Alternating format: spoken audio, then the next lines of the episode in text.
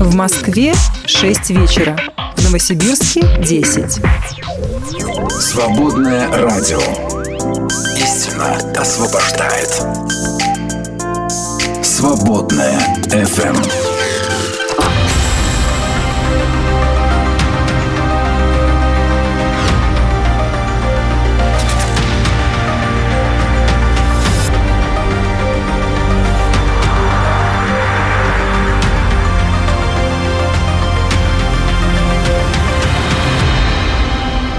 Планетарий.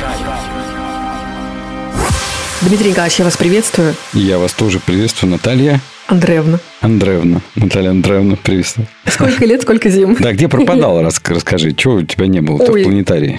Давай мы вот, э, у нас тема сегодня будет схожая, и мы вот по ходу планетария ты сейчас сморщ, сморщилась, как будто съела, знаешь, совершенно зеленый лимон, когда я спросил. Да, когда у двух детей одновременно пневмония, это самый зеленый на свете лимон. Да, да, да, понимаю, понимаю. У меня на самом деле другой серьезный вопрос назрел.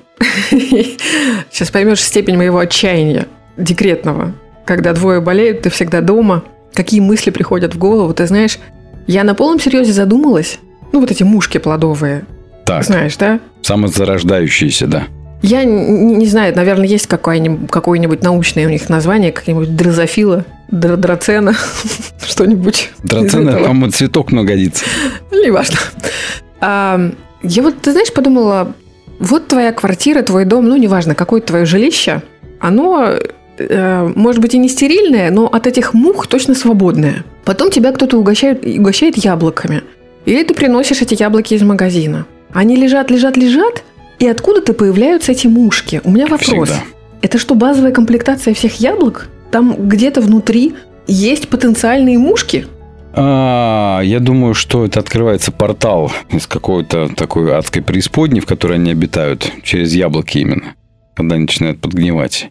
И как любая гниющая плоть, она приносит с собой вот это вот адское произведение. Я не знаю, мне кажется даже иногда, что они самозарождаются – как им это На самом деле, меня знаю. это как-то вот э, так озадачило. Я думаю, получается, что если яблоки съедать вовремя, то ты съедаешь какую-то нерожденную не, не мушку плодовую. Так что ли получается? В таком ключе я еще не думал, но в принципе какая-то белковая составляющая в этом может быть, и почему нет? Полезно для организма. Ребята, это вопрос на засыпку вечером в понедельник. Но самое то, о чем еще думать взрослым людям. Ребята, откуда, откуда берутся, берутся плодовые мушки? Плодовые мушки, да.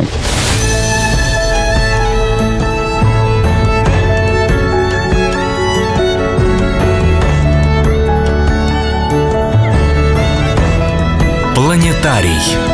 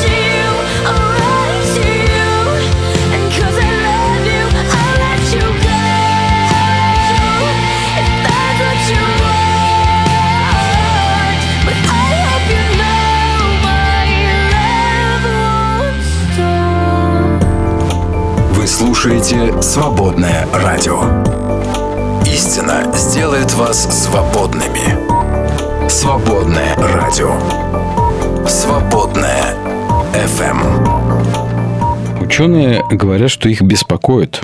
Беспокоит необычное поведение Солнца в последнее время. То оно плюнет в сторону Земли каким-нибудь плевком, то оно подует каким-то солнечным ветром.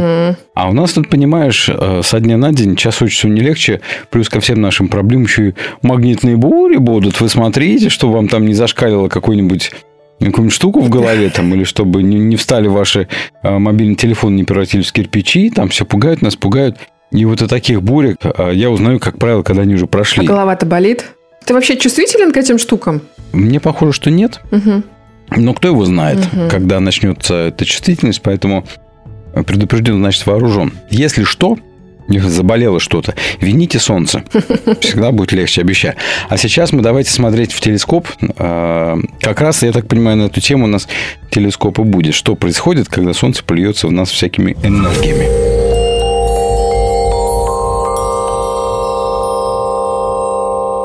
Телескоп. Слушай, ну не зря говорят, да, а, стар и млад. Как младенчики перед грозой, э, это достоверно известный факт, они перед грозой начинают себя как-то беспокойно вести. Вот так же и э, стар – это когда уже с утра сверяешься не, не- не с веселым гороскопом на, на FM-станции по дороге на работу или в универ, сверяешься с расписанием магнитных бурь. Не так давно, друзья, соцсети заполонили фотографии, многочисленные фотографии северного сияния. Которое было совсем не на севере, а где только не было. Реально, где только ни было, да, было в таких местах, где о таком мы и слыхом не слыхивали. Ну, чего стоит один Краснодар? Да. Какое северное сияние может быть в Краснодаре? Ну и любители конспирологии, кстати, очень быстро выдвинули гипотезу о том, что не так давно, а это факт, происходили испытания, а, пытаюсь правильно это высказать, булавы, А, это большая ракета такая, да? да, и вот э, любители конспирологии связали это событие с этим. Якобы вот так изменилась атмосфера, ее состав, что мы увидели то, что увидели. Из одной ракеты. Да, хотя ученые астрологи, ученые астрологи, вот эта оговорочка. Раньше так можно было сказать, сейчас да. А Сейчас, мне кажется, тоже уже можно начинать. Да, ученые астрономы все-таки говорят о том, что не нужно преувеличивать нашей человеческой возни.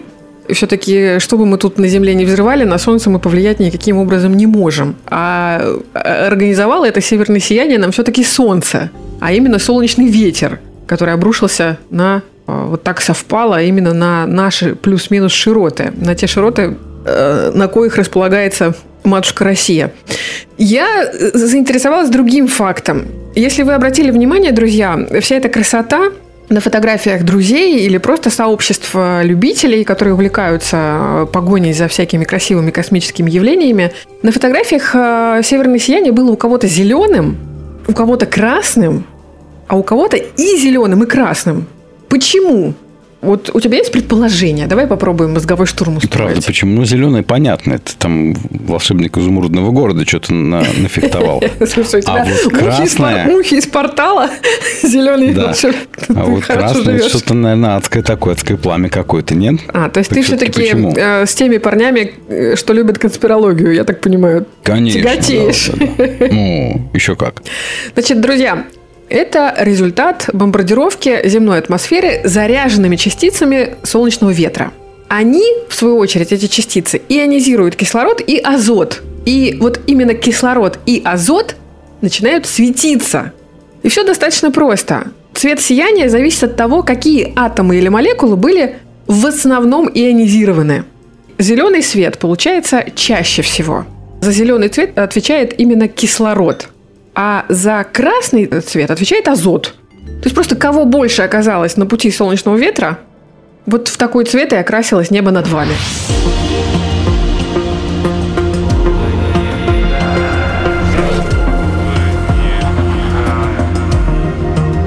Планетарий.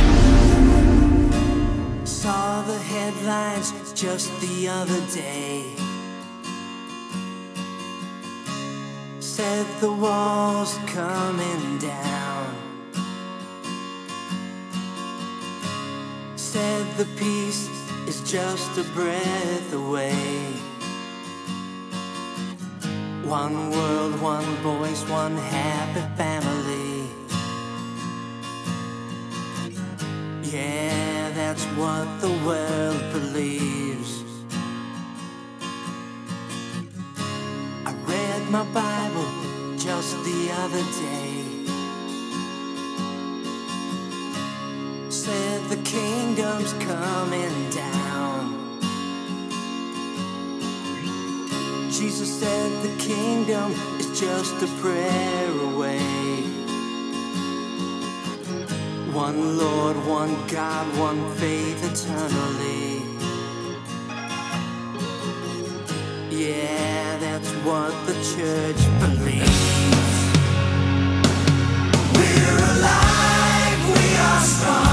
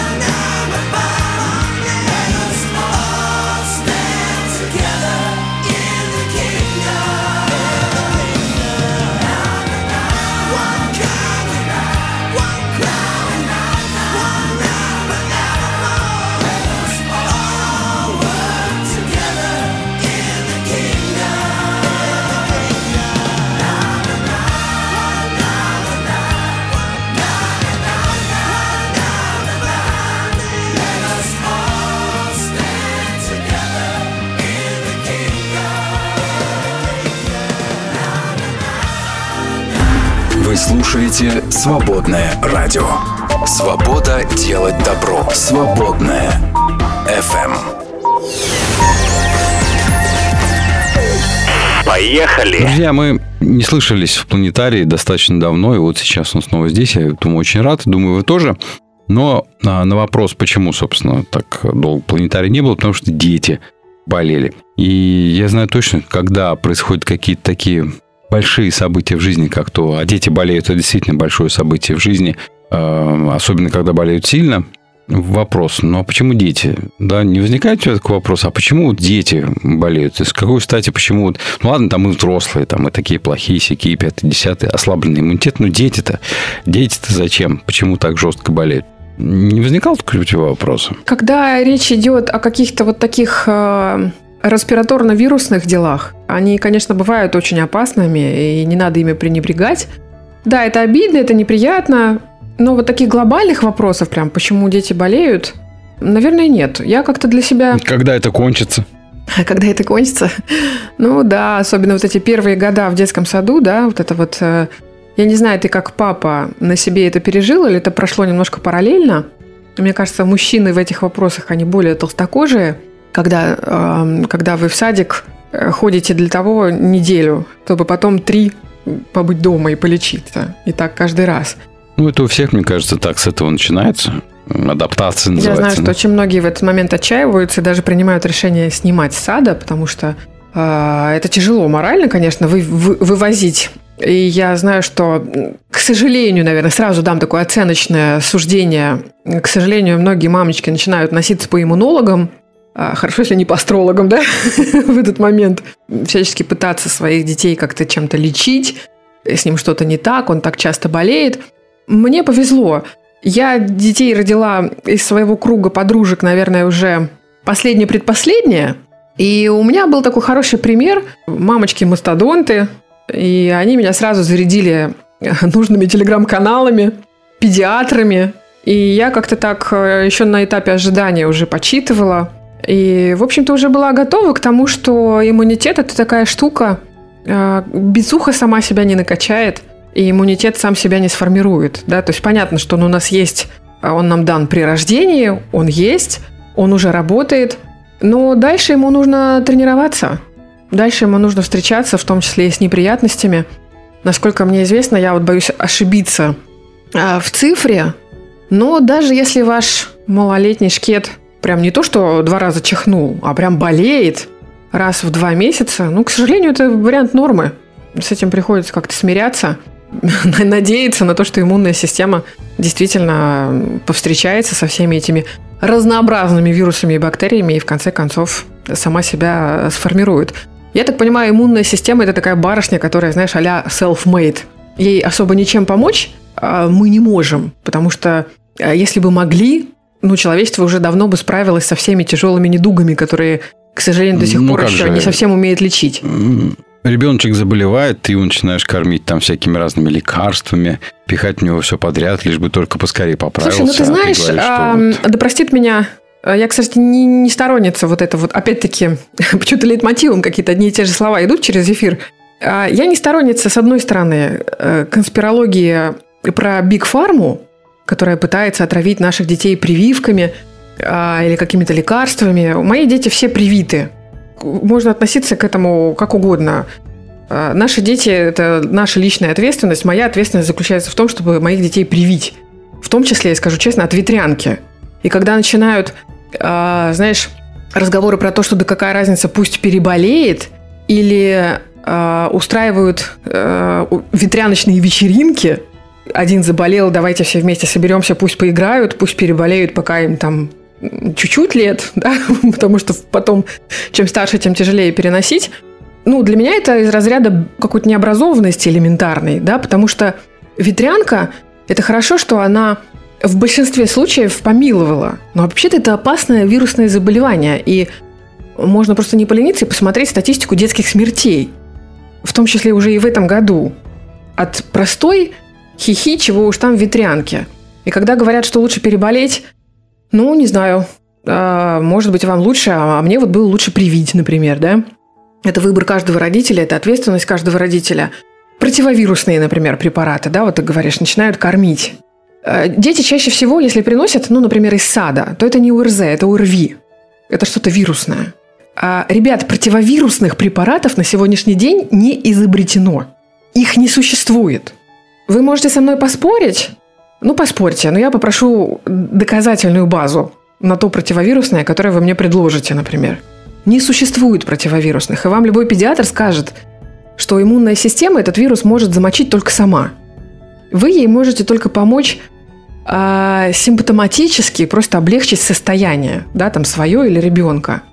Это такие вопросы, да, они сложные, они требуют выдержки. Я даже, кстати, не знаю, наверное, если бы ты был девочкой напротив меня, мне было бы, может быть, даже легче с тобой разговаривать. Я бы тебя спросила, например, как часто тебе хотелось вызвать скорую, когда у твоего ребенка 40? Я скажу, никогда. А Катя? Тоже, в принципе, никогда. А, Скорую не вызывали, даже когда была очень высокая температура, потому что есть такая простая закономерность, которую я заучил от врачей еще давным-давно.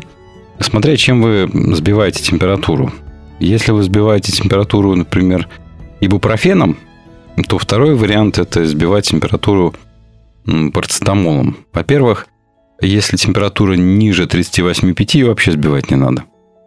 А если температура выше, там 39 и где-то даже плюс, то сбивать нужно с осторожностью и не столько для того, чтобы сбить температуру, сколько для того, чтобы понять, а что там происходит, да, бактериальное заболевание или вирусный. Ибупрофен сбивает температуру в обоих случаях, и при бактериальной инфекции, и при вирусной инфекции. А вот парацетамол и лекарства на основе парацетамола а, сбивают температуру только в случае вирусных заболеваний. И вот этот тест я давно себе усвоил. Если это вирусное заболевание, то лечить его ровным счетом, кроме как какой-то поддерживающей терапии, там, э, как, чай с лимоном или какие-то Морс из витамины, клюквы. что-нибудь еще. Да, смысла, смысла нет. Его нужно, нужно пережить просто. И подождать, пока иммунная система человек сама справится. Если парацетамолом температура сбивается там на, как, на, на какие-то там доли, десятой доли градуса, то это уже хорошо, значит, нужно просто пережить, переждать. Потому что если вы ребенка отвезете на скорой, помимо дополнительного стресса, вы получите плюс-минус то же самое, ну, или какой-нибудь там укол анальгина с димедролом, да, что, надо сказать, вообще на организм действует очень мощно. Да, это исключительно только случай. Если температура поднялась и держится выше 40, то, наверное, стоит. Но как-то так до этого не доходило. Было там около 40, ну, не очень долго. А, бывали всякие разные истории, когда вызывали просто врача на дом, ну, так, чтобы скорую вызывать. Если нет какого-то там припадка или а, какого-нибудь приступа какого-нибудь сердечно-сосудистого или чего-нибудь еще, то, мне кажется, пожалейте скорую, есть ей кому поехать. Ну, Это же такой вопрос эмоциональный, да? Женщины, в принципе, существа эмоциональные, а тут ребенок. Я, насколько так для себя смогла разглядеть и систематизировать, э, девчонки, женщины, мамочки, они делятся на две категории. Одни э, даже 40 не собьют. Типа пусть, как они говорят, да, иммунная система борется в этот момент, и не надо ей мешать и сбивать. Хотя это спорный вопрос, когда уже 40. Другие при малейшем чихе, малейших каких-то недомоганиях впадают в истерику, панику, скорые, всевозможные светила, врачи и вся вот эта история. Винить сложно, и давать оценку сложно и тем и другим, опять-таки, потому что это очень эмоциональный вопрос и очень трудный. С одной стороны, ты должна сохранять спокойствие, но с другой стороны, вот а, сейчас, да, получился у нас такой перерыв в планетарии, когда у меня оба малыша, оба, о- оба моих дитятки оказались с пневмонией, причем, очевидно, вирусной и коварной. Это была как раз история из тех, что можно назвать, знаешь, мамкина чуйка. Когда вот этого ни в коем случае нельзя недооценивать, когда ты вот просто как мама чувствуешь, что что-то не то. Потому что никто другой, как мама, наверное, детей так своих не знает и не чувствует, не понимает их повадков, да, настолько тонко, как родная мама.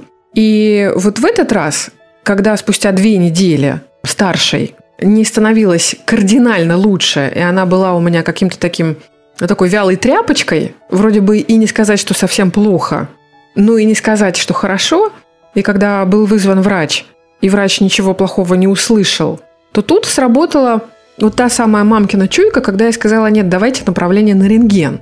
И рентген показал, врач не услышал, рентген показал а, правостороннюю пневмонию. И через пять дней такая же история повторилась со вторым.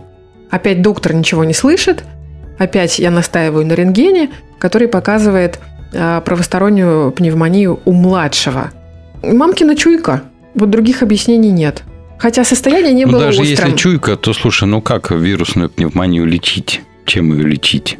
Не антибиотиками же. Сейчас, благо, знаешь, э, мы уже прошли такую школу, мы, как человечество, да, э, после ковидное.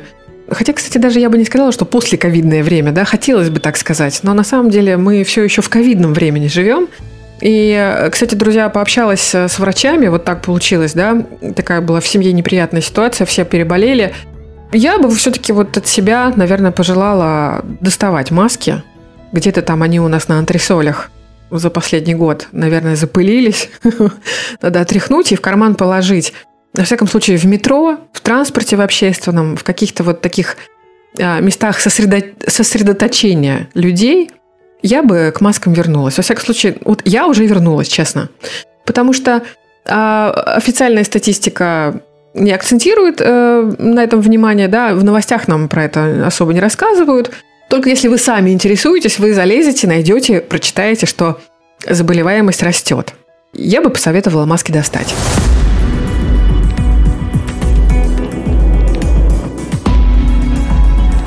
Планетарий. Космос внутри тебя.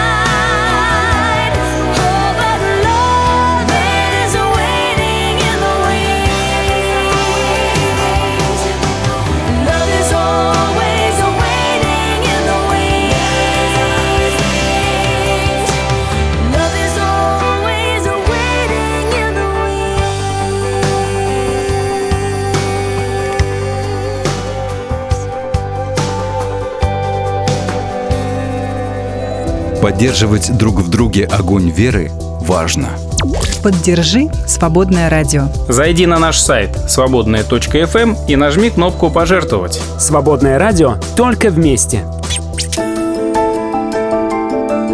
Вопрос не вселенского масштаба. Но когда у вас трое или более детей, у вас уже достаточно большой, в принципе, жизненный опыт и опыт, в том числе взаимодействия с болезнями, того, чтобы сказать некоторым вещам, что, ну, случается. Пока еще человечество не научилось не болеть вообще. И, наверное, никогда не научится.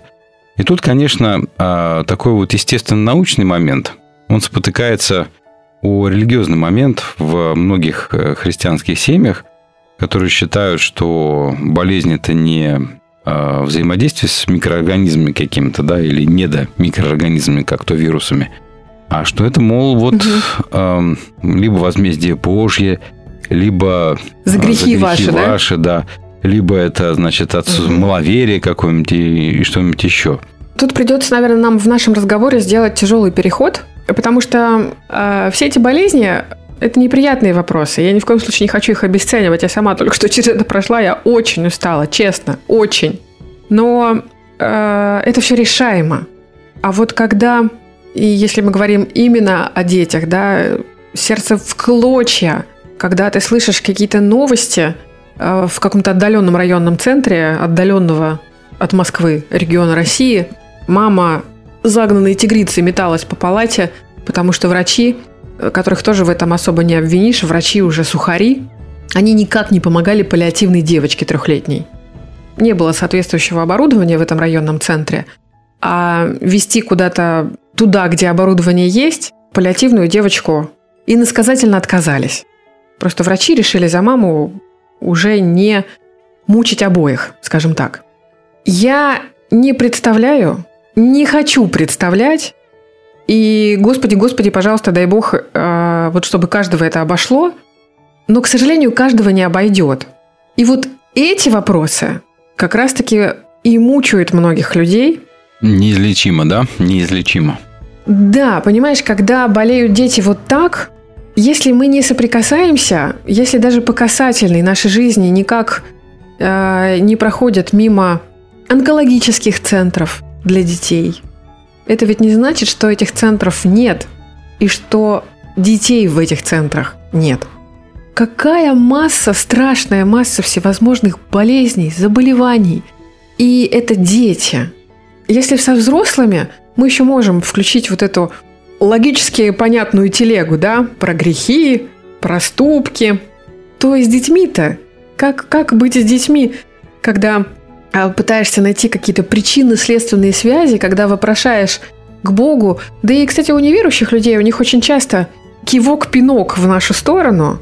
А где ваш Бог, куда он смотрит, когда дети болеют и умирают? Вот Ах. если бы тебя назначили адвокатом Чьим? Бога в этих вопросах, что бы сказал? Ты знаешь, э, начну отвечать совсем издалека. Я как-то соприкоснулся, почитал некоторые исторические свидетельства о том, что творилось в лагерях Освенцима касательно детей. И понимаю, что традиционные вопросы, как то, как Бог допускает, почему дети болеют и так далее, и вообще как Бог на все это смотрит, они после Освенцима отпадают. Знаешь, вообще, я говорю об этом иногда, но все-таки говорю про то, что э, богословы, философы, которые неприкрыто смотрят на эти вещи, не через идеологически накрашенные очки, а впрямую как есть, они говорят, что традиционное богословие делится на до Освенцима и после Освенцима. На до Освенцима там все понятно, более-менее. Бог является источником любви к людям, сам является любовью к людям, и люди, соответственно, поэтому могут любить друг друга. Да, случаются войны, катаклизмы, там что-то, но все-таки более-менее э, образ Божий в христианской цивилизации есть, все преодолеем. А после Освенцима произошло то, что они называют смертью традиционного богословия, когда Богу можно спрашивать вообще, а как он на все это смотрит, да, и кто такой Бог, если он как посторонний за этим наблюдает, то он либо не любит, либо он не может. Но это опять же, если вы Бога воспринимаете как третье действующее лицо, как постороннего, тогда вы можете задавать такие вопросы. Так вот, Бога казнили вместе с детьми Освенцима. В этом смысле традиционное понимание Бога как а, трансцендентного и антропоморфного. Прости, Господи, меня за то, что используете выражение здесь в эфире. Ну уж простите меня, да. Так вот, я бы шагнул бы гораздо дальше туда, потому что болезнь – это даже неизлечимая болезнь ребенка. Ее можно списать на случай. Генетический сбой – это случайность. Оба родителя здоровы, рождается ребенок с каким-то серьезным генетическим заболеванием. Но когда одни люди, взрослые люди, которые воспитаны на христианских ценностях, в христианской цивилизации, да, Европа, немцы, просвещенный народ, а когда взрослые дяди убивают детей э, в, в концентрационных лагерях, без особого сожаления, понимаешь, ставят над ними зверские там, медицинские эксперименты и так далее, то вопроса о нашем христианском наследии цивилизации северного полушария, например, уже не стоит. Здесь произошел какой-то фатальный сбой, и то ли Бог умер, то ли мы. Поэтому я бы вот с тем вопросом попытался разобраться, но он очень огромный. И смерть традиционного богословия, ну, этого не видят многие а, протестантские богословы, да, больше видят вот суть этого явления католические, православные богословы, протестантские меньше, потому что у них очень жесткая система вероисповедная, и, скажем так, происходит определенный выкат от этого всего богословия по инерции. Они еще там что-то что-то там проповедуются, что пишутся книжки и так далее. Но никто, ни один из них так и не смог ответить как-то достойно на тему Бог и Освенцим. Никто. Поэтому вопрос, а а что делать с детьми, да, вот, которые болеют и, забы- и, и ведь э, тв- не твой ребенок, не мой ребенок не застрахован того, чтобы не заболеть каким-то неизлечимым заболеванием. Это игра в рулетку. Слушай, никто не застрахован. Ты помнишь историю, э, прости, что перебиваю, ты помнишь э, историю молодежного пастора, я не знаю, последних регалий, к сожалению, предсмертных регалий, да, Евгений Дубровский. В Штатах он жил, и уже будучи взрослым э, молодым мужчиной, э, обнаружился диагноз э, спинально-мышечная атрофия. И сколько было молитв, и сколько было прямых эфиров, и сколько было... Веры. Веры, да, это было сражение веры, и сам он в этом сражении был в первом ряду, и э, сколько было надежд и провозглашений. Он ушел, угас и ушел. Уф, Это, наверное, одна из самых сложных тем. Вернее, она достаточно проста. Знаешь, это тема, а, которую можно, наверное, подытожить а, и не обозначить словами моего любимого философа, того нелюбимого, которого нельзя уже называть. Нет, не то, что нелюбимого, просто, просто он очень часто звучит Ну, померанц. потому, потому что, потому что резонирует, да, очень сильно резонируют Мгм. многие вещи. Ну, сказал такую вещь, я запомнил. Говорит, смертельно раненое сердце вправе во- вопить от боли. Но мир не переделать. Жизнь прекрасна и жизнь ужасна. Мы, что бы мы ни говорили, сколько бы мы ни провозглашали, а, сколько бы мы ни верили, все равно мир не переделать. Жизнь, с одной стороны, прекрасна, с другой стороны, ужасна. Это всегда будет рядом, всегда будет с нами. Поэтому этот, на этот вопрос даже а, пытаться ответить смысла нет. Но а, когда, тво- когда ты мыслишь позитивистски, когда Бог тебе должен, а если Он не делает, значит, либо ты что-то делаешь не так, либо кто-то еще в этом виноват. Ну, то есть это что причинно-следственная Бог- прямая... Да, если воспринимать Бога как связь. механизм или как алгоритм Мгм. жесткий, то тогда, извините, ребята, будут такие ситуации происходить и дальше. Я даже э, тебе другую историю расскажу, две истории расскажу. Одна история произошла в протестантском мире Северной Америки, э, в мире харизматических верующих, да, которые провозглашают как раз, берут там Бога за всеми возможными места верой, да, и заставляют его делать решительно все, что угодно. Насколько я помню, там была семья пастора, которой девочка заболела как раз от онкологии. Ну, казалось бы, пастор, это же как генерал веры, да, который может Бога держать вообще за все места, да, и заставить его сделать решительно все, что угодно. И, значит, они стали провозглашать, а, что а, дочка не болеет, она на самом деле здорова, просто нужно это исцеление получить, провозгласить и получить, и взять. И вот они всей церковью сначала, потом всем движением, я не буду никого не называть, чтобы никого не позорить, всем миром провозглашали, брали победу и параллельно, конечно, наверное, лечились. А ей становилось хуже, они все равно провозглашали, потом она умерла. После там были круглосуточные молитвенные стояния, там чего только не было. Она все равно умерла, но они не поверили, что она мертва. И они стали провозглашать, молиться и принимать Воскрешать? воскресение. Воскрешение дочери. И только, кажется, через неделю, через какое-то такое невероятное количество дней, они все-таки приняли всем своим движением, что девочка умерла. Это одна история. Как раз вот это вот идеологического... про что эта история? Идеологический позитивизм, когда вера становится механизмом, когда Бог превращается в алгоритм, и восприятие его такое, что он нам должен, а мы должны взять. Вот это, это история про позорную веру. По-другому это назвать не могу. Вторая история. Замечательная женщина. У нее родился ребенок, сын сейчас ему... Так, сейчас ему лет, наверное, 13, что ли. И вот а, в какой-то момент они узнают, что у него а, очень серьезное заболевание. Там целый букет заболеваний генетических а, каких-то. И они были достаточно состоятельными людьми. Все распродали, естественно, для того, чтобы лечить, лечить, лечить. И там вот это как раз из-за разряда того, что один укол там стоит несколько миллионов. У нас такого лекарства не Мгм. делают, это все только импортируется. И нужно выбирать какие-то квоты, очереди. А сейчас по этим всем военным делам из-за санкций оно вообще сюда не привозится. А привезти его сюда ты не можешь, потому что тебя сразу возьмут за там какую-то... Нелегальный да, ввоз да, каких-то там да, препаратов, да. препаратов. Мгм. Все вот это вот так вот сейчас стало еще намного сложнее, хуже, и дороже и дольше. Вот. И в какой-то момент а, мальчика перевели уже в разряд паллиативных больных. Казалось бы, там какая-то пенсия платится, что-то какие-то дотации, что-то Дожидайтесь, доплаты, да. Но оказывается, что паллиативным больным те лекарства, которые не паллиативные больные, выписывать уже нельзя. Которые облегчают, например, Да. там жизнь, страдания, вот это все. И вот мать э, говорит об этом, рассказывает. Да она даже уже не плачет. И она все прекрасно понимает. Но говорит, знаете, что в такой ситуации больше всего раздражает? Когда появляются люди, которые говорят, все будет хорошо. Это возможность для Это того, чтобы тяжелое. а, побороться, победить и, значит, выйти победителем из этой ситуации, да. все будет хорошо. Говорит, вот как же, говорит, раздражают эти люди, да. И вот была только, говорит, одна подруга, которая сказала матерное слово. Фиаско. Да? И вот, говорит, когда она меня выслушала и сказала слово, мне, говорит, так легче стало намного. Потому что хоть кто-то меня понял, что хорошо уже не будет. А будет вот так.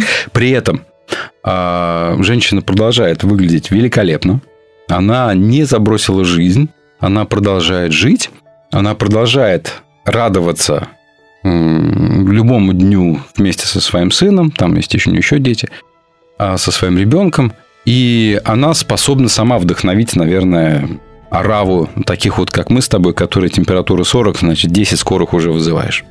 А, бывают разные истории. Бывают, разные, бывают ситуации, когда люди недостойно переживают, когда Бога воспринимают как механизм, как алгоритм, обижаются еще на него за это, за то, что он не действует так, как они ждут, да, и устраивают вот такие вот показательные выступления провальные, да, для того, чтобы сейчас мы, сейчас э, вот эта болезнь для того, чтобы явилась слава Божья.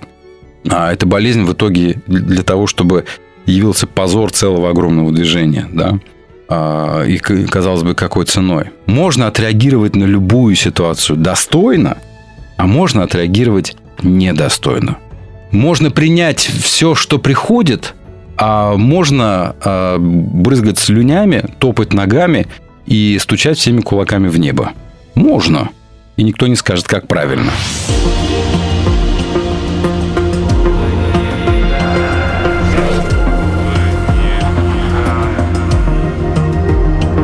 Планетарий.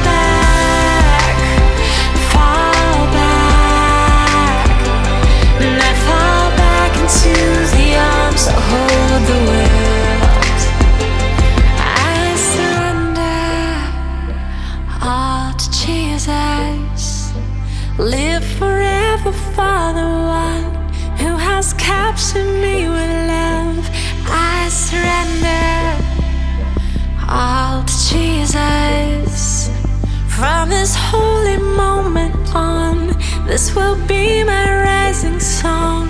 I surrender all to Jesus. Live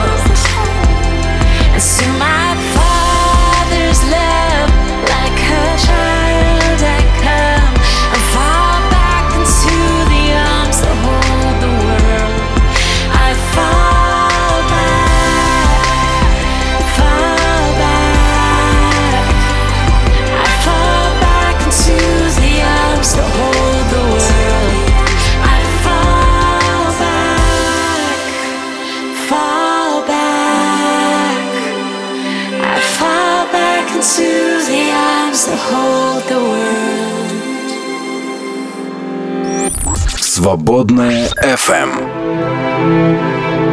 Вопрос не вселенского масштаба. Как достойно ответить э, вот человеку, который справедливо замечает, а где ваш Бог, когда дети болеют? Вот прошу у тебя такую краткую, практичную э, выдержку.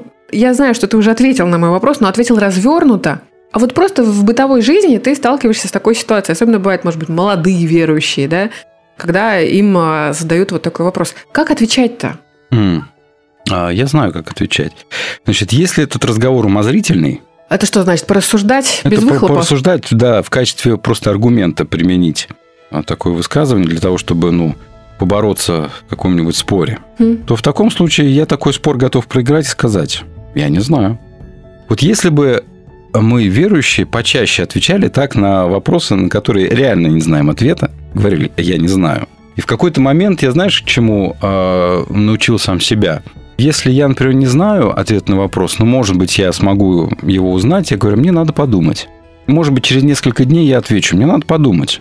И люди там, знаешь, вот с оторопью воспринимают, с одной стороны, вроде бы э, ждут, что сейчас я буду бороться, воевать там за своего бога, там за что-нибудь еще. А я говорю, а мне надо подумать. А я сейчас не могу ответить на этот вопрос. Казалось бы, такая простая фраза, но она обезоруживает. Она, с одной стороны, э, говорит собеседнику, что ну, ты действительно что-то можешь не знать, и что тебе действительно нужно время для того, чтобы ответить на вопрос, значит, ты к нему относишься серьезно. И вопрос воспринял, главное, серьезно, а не как нападку.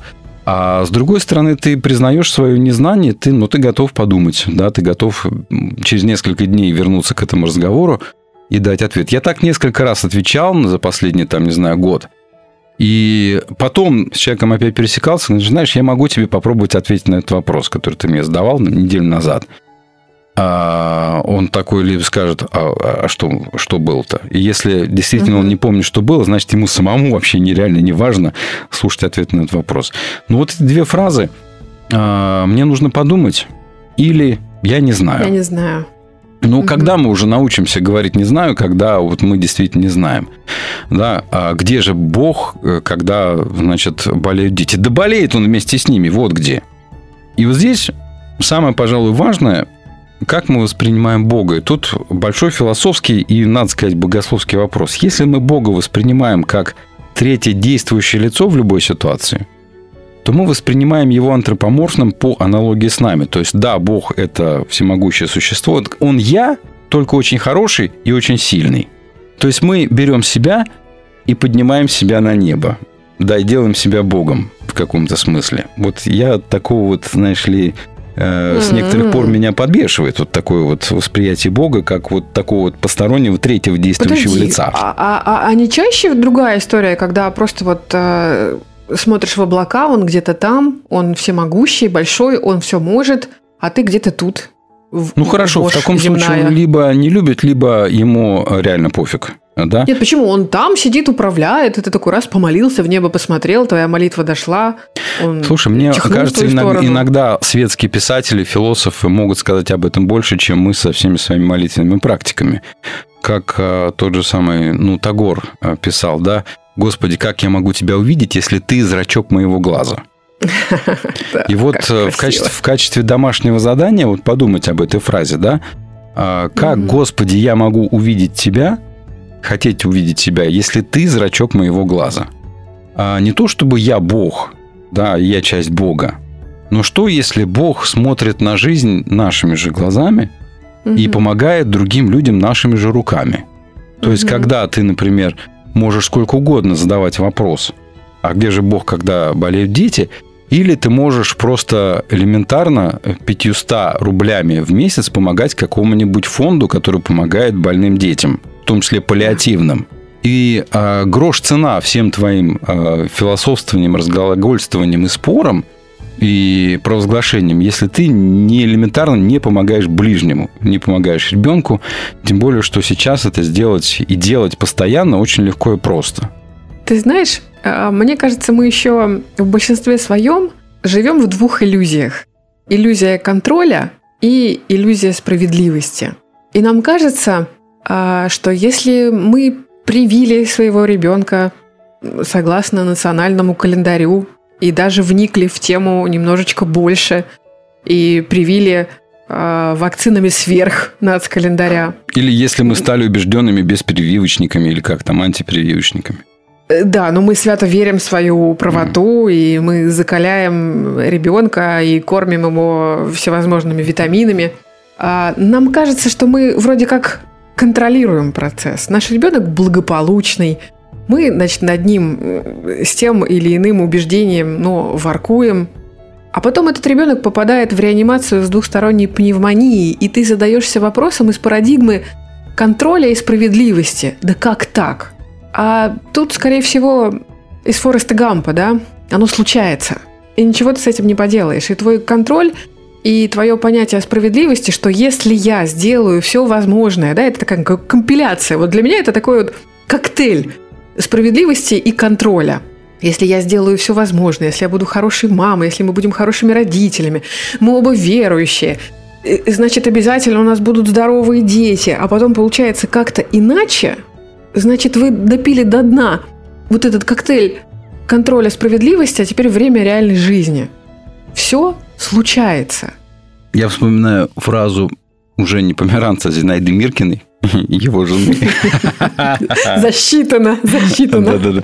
Его жены. Разнообразие в студии. Она сказала э, фразу, которую написала, вернее, которую, над которой я думал долго. Мы рождаемся в этот мир, чтобы вынести его. Э, Тоже м, домашнее задание номер два. Подумать об этом. Мы рождаемся в этот мир, чтобы вынести его. А, Это как-то грустно звучит. Ты знаешь, ну что поделать? Это звучит по-осеннему, по-ноябрьскому. Да, да, да. Когда я пришел к врачу, и у меня нашли там болезнь, я его спросил, скажите, доктор, вот без претензий, без наезда, просто вот, а почему такие болезни происходят? Вот почему оно начинает воспаляться или что-нибудь еще? Он говорит, знаете, есть несколько медицинских научных версий, но ни одна из них не убедительная. Мы не знаем, почему так происходит. Ой, к сожалению, это какой-то прям лейтмотив и лозунг сегодняшней программы. Да. Мы не знаем. Мы не знаем, говорит, почему это происходит. Мы более-менее понимаем, как это лечить или держать это в, в определенной там в определенных Везде рамках. и под контролем. Да. Под контролем, да. Естественно, с вашим там здоровым образом жизни, там вот это все. То есть э, это, это зависит от вас и от нас, как от врачей, чтобы за вами наблюдать. Но почему это происходит, мы не знаем. Так вот, слушай, лучше не знать, почему это происходит, но знать, что с этим делать. Да, поэтому вопрос, почему, не всегда он релевантен. Лучше гораздо знать, а что с этим делать. Когда у твоего ребенка температура там 42, ты знаешь, что нужно делать. Нужно вызывать неотложную помощь. А не сидеть и думать, а почему так произошло? Мгм. На днях мой кот пришел разодранный весь. У него там лапы до кости разодраны, хвост откушен наполовину. И все такие, а что с ним произошло? А как? А почему что с ним это случилось? произошло? Что случилось с котом? Да. Да лечить его надо, хватайте, везите ветеринарку, может, там его спасут или в конце концов прекратят его бессмысленные Страдания. да? Вот мы часто... Живой кот-то? Пока да. А мы ча- часто зашили, зашили, забинтовали. Сейчас в кокошнике в этом ходит, знаешь, колпак такой. Вернее, даже не ходит еще, а пока что лежит и ворчит. А Он-то думает, что ему просто над ним издеваются, наверное, а его лечат на самом-то деле.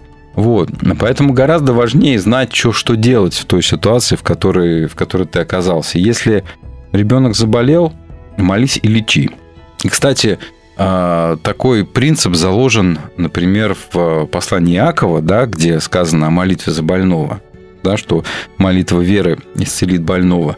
Там говорится, значит, э, призовите старейшин церкви, пусть придут помолиться и поможет его елеем. Вот для нас помазание, елеопомазание стало религиозным обрядом, а для них это была первичная врачебная помощь. Говорит, лечите, как умеете, и молитесь. Мгм. Вот две вещи, да, которые ты можешь, когда ребенку 40 плюс, ты можешь дать ему парацетамол и помолиться, спаси и сохрани. То есть нужно знать, что делать, а не почему это произошло. Люди болели всегда, и люди будут болеть всегда. И с кем-то какая-то такая, знаешь, роковая случайность, а, что-то происходит сильнее, а, кто-то болеет неизлечимо, кто-то излечимо. Ну, в общем, надо знать, что делать. Если даже у тебя нашли а, онкологию, вот недавно был случай, когда как раз родственница умирала от рака, который внезапно нашли, буквально за несколько недель женщина сгорела и в итоге умерла. Так вот, когда в больнице а, ее поместили в реанимацию, на скорой отвезли, к ней пришел сразу же больничный психолог. И- Роскошь по нынешним временам. да, и задала вопрос, вы смерти боитесь? То есть это часть врачебной помощи помочь человеку приготовиться к переходу. Это называется принятие реальности, как она есть. Не мнимой реальности, сейчас мы помолимся, и Бог вас исцелит. А именно реальности, когда нужно помочь человеку, даже тому, которому уже помочь никакими врачебными средствами, способами нельзя, но, но можно позвать э, больничного психолога, чтобы задать несколько вопросов. А вы готовы? Понимаешь, вот, вот э, о чем речь. Это определенное, кстати, мужество столкнуться с реальностью, как она есть. Не придумывать себе ничего, а столкнуться с ней пережить. Да, вот как та женщина, которая рассказывала, у которой э, паллиативный сын. Она столкнулась с реальностью и понимает, что ей с этой реальностью жить и доживать вместе э, последние дни, недели, может быть, месяцы со своим ребенком, это очень сложно. Но при этом оставаться человеком, не истеричкой, а человеком. Вот как-то так, понимаешь? А на все остальные вопросы, которые есть по этой теме, я могу сказать одно. Я не знаю. Или мне нужно подумать.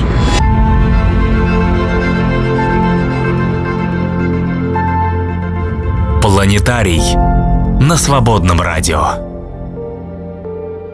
It starts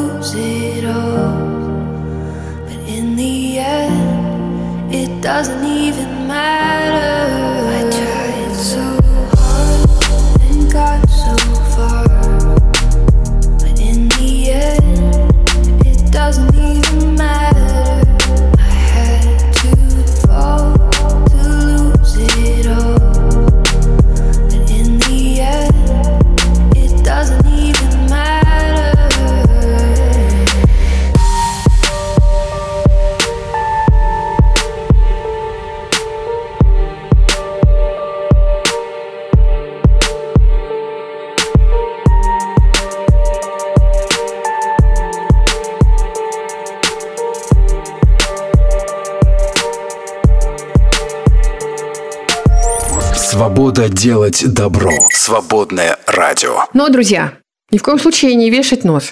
Может быть, показался, что лейтмотив программы сегодняшней, он такой, ну, прям сплин-сплин, минор-минор. Повесь свой А- нос на полку, на вешалку. Никто не отменял в каком-то смысле психосоматику. Я с ней в каком-то смысле, в какой-то части, вот честно, согласна. Э, Любой онколог вам скажет, что настрой пациента чрезвычайно важен. И речь не про вот эту м, позитивную истерику позитивного христианства, но какое-то внутреннее ядро внутреннего Жизнелюбие. Жизнелюбие, наверное, да, вот, наверное, подходящее, классное слово. все-таки вот эта история, да, что мухи видят одно, а пчелы другое, ну, вот есть эта история в нашей жизни, и она э, влияет на нас. Не зря, знаешь, есть э, это те исследования, которые, как правило, приводят в пользу психосоматики, что дети из неблагополучных семей реже болеют. Имеется в виду вот эти наши стандартный набор, там, ОРЗ, ОРВИ. Потому что у детей из неблагополучных семей от болезни очень мало выгоды. Потому что мультики не включат, вкусняшек курьер не принесет, пледиком никто не подоткнет. Если ты ребенок из неблагополучной семьи, тебе и так было плохо, а теперь стало еще хуже, и все, вот и вся разница. Считается, что объяснение этому как раз-таки вот эта психосоматика. И я помню период собственной жизни, когда работаешь, работаешь, работаешь, бегаешь, бегаешь, бегаешь, и тут понимаешь, все, хочу поболеть, хочу отдохнуть. Не знакомо тебе такое? Бывало. Надо ли добавлять, да, что после этого ты 3-4 дня с температуркой, под благим видом, лежишь дома, и тебе говорят, выпей вот это, выпей то, а ты понимаешь, а я не хочу. Я хочу поболеть.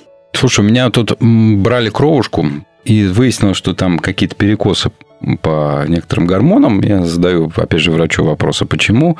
Он говорит, а у вас э, стрессов много в жизни? Я говорю, подождите, а какая связь? Вот, какая, Какая связь? связь. Говорит- Нам всем кажется, говорит- что это ерунда. Он говорит, очень прямая связь. Дело в том, что а, Значит, э, гормон там определенный, да, вырабатывается вот при таких вот таких-то условиях, а если вы живете в состоянии постоянного стресса, то вы живете в состоянии постоянного катаполизма, да, выработки адреналина и прочих вот э, кортизола. Который прочих. гасит выработку других нужных Да, важных гормонов. Да, да, да. Поэтому, говорю, для того, чтобы ваше состояние нормализовалось, вам нужно успокоиться. Понимаешь, то есть, то есть избегать тех стрессов, которые приводят к выработке гормонов стресса, собственно говоря, они же в качестве реакции на стресс возникают, да, и тут и сердечные расстройства, какие угодно. Поэтому психосоматика, да, да, да, еще раз да. Не случайно же, да, даже в Писании сколько, э, сколько важных слов про печальное сердце, да, про то, как оно тяжело, как оно тянет, а, и какое наследие, какая, какая польза вот такого радостного и легкого сердца. Конечно, мы, не устану это повторять, мы психофизиологичные, и все взаимосвязано, этот такой клубок, и когда вам кажется, что стресс это что-то для глупых девчонок про статьи в глянцевых журналах о психологии, да нет, ребят, все это важно, все это имеет большое значение. Давайте эту программу э, заканчивать. Мы сейчас уже перейдем на э, финальную песню. Ее сегодня Дмитрий Николаевич для нас подготовил и принес.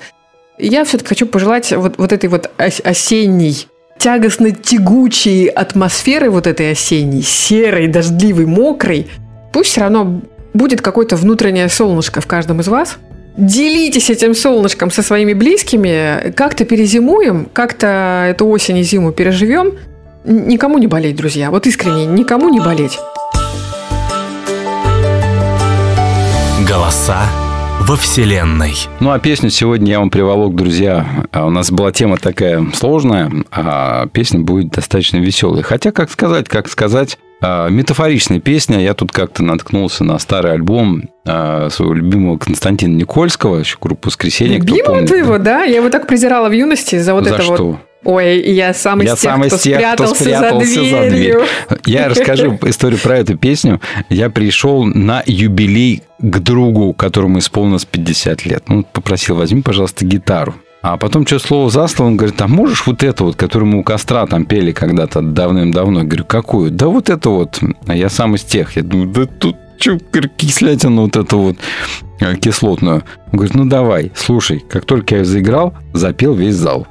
Но я другую песню Никольского приволок. Песня называется «Облако». Про метафоричная песня про дождь, который должен пролиться, но все никак не получается. Там вот такие слова есть. «И выбирать, какая доля слаще, мне не досуг ни сердцем, ни умом. Смеясь в душе над участью своей пропащей, я только жду, когда же грянет гром». Всем пока, друзья. По нашим человеческим планам. До встречи в следующий понедельник. А там как пойдет. Куда влечет меня слепое счастье? Среди друзей, знакомых и подруг. Я как то облако, что ветер рвет на части. Не дав ему дождем пролиться вдруг. И выбирать, какая доля слаще Мне не досуг ни сердцем, ни умом. Смеясь в душе над участью своей пропащей Я только жду, когда же грянет гром. Пусть стороной летят сухие ветры Я пред землей, как неоплаченном долгу. Мне только нужно, чтоб совпали все приметы Жить в небесах. Я больше не могу. Мне надоело ожидание злое.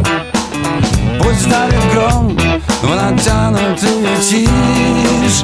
Средь бела дня в разгар полуденного зноя Я буду бить железо гулких крыш. И нить за нитью ткань дождя сплетая в раскатах гроз рожденная вода напоит землю, а сама растает и не оставит в небе ни следа. Я-я-я-я.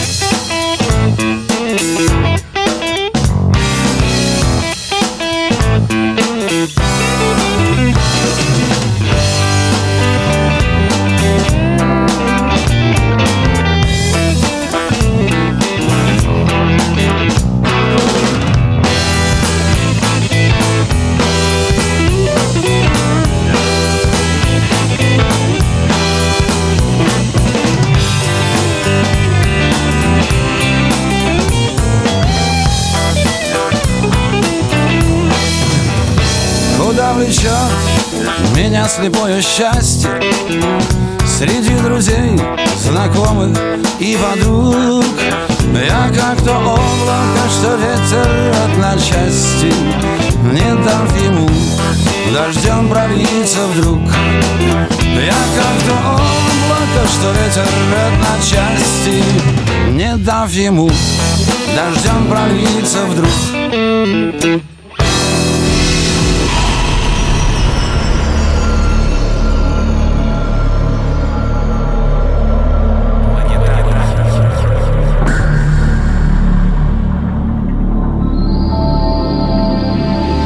Комментарий.